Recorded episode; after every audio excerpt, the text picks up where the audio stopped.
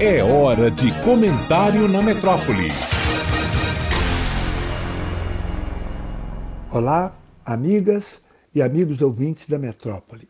Na véspera do Natal, esteve aqui em Salvador uma equipe do IBGE que revelou para todo o Brasil os novos dados raciais do último censo, o de 2022. E o que é que os números traziam? Pela primeira vez, o número de pessoas que se identificam como pardas superou o número daquelas que se identificam como brancas. Pardos são 45% e os brancos 43%. No Brasil, um ponto percentual significa mais de 2 milhões de pessoas. Os pretos também cresceram, passaram de 7,5% para 10%. Agora, o que, que isso significa do ponto de vista social, do ponto de vista econômico? Bom, o Brasil se consolida como um país não branco, cerca de 56% da população. Agora, esse empardecimento da população precisa de ser explicado, porque muitas pessoas imaginam que há uma melhora. Ora, vamos ver os números. Em 2021, o próprio IBGE mostrava que a renda média do trabalhador branco era de R$ 3.100.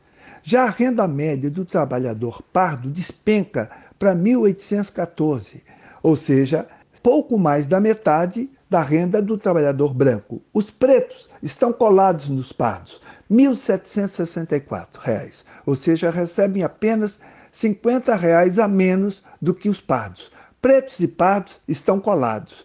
Agora, se a gente for verificar aqueles que estão abaixo da linha da pobreza, nós vamos verificar que aqui no Brasil, cerca de 19% da população branca está abaixo da linha da pobreza.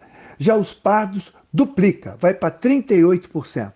E os pretos, cerca de 34%. Ou seja, os pretos conseguem ficar levemente melhor do que os pardos no que diz respeito à linha da pobreza.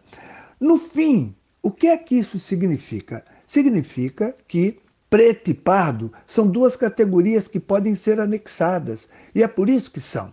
Aqui, o nosso arco-íris tem cinco cores.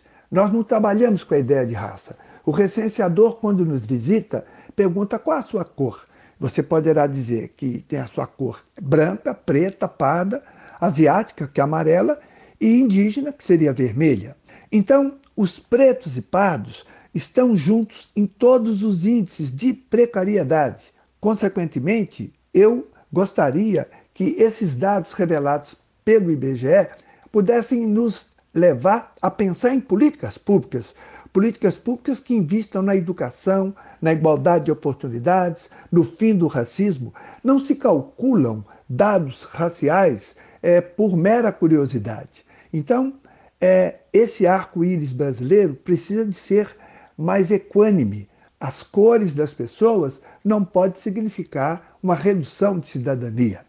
Então, é isso que se esperava é, do IBGE que ele pudesse apontar esses números e pudesse fazer algum trabalho crítico em cima deles, mostrando que preto e pardo são exatamente aqueles que têm os piores indicadores no Brasil. Hélio Santos para a Rádio Metrópole.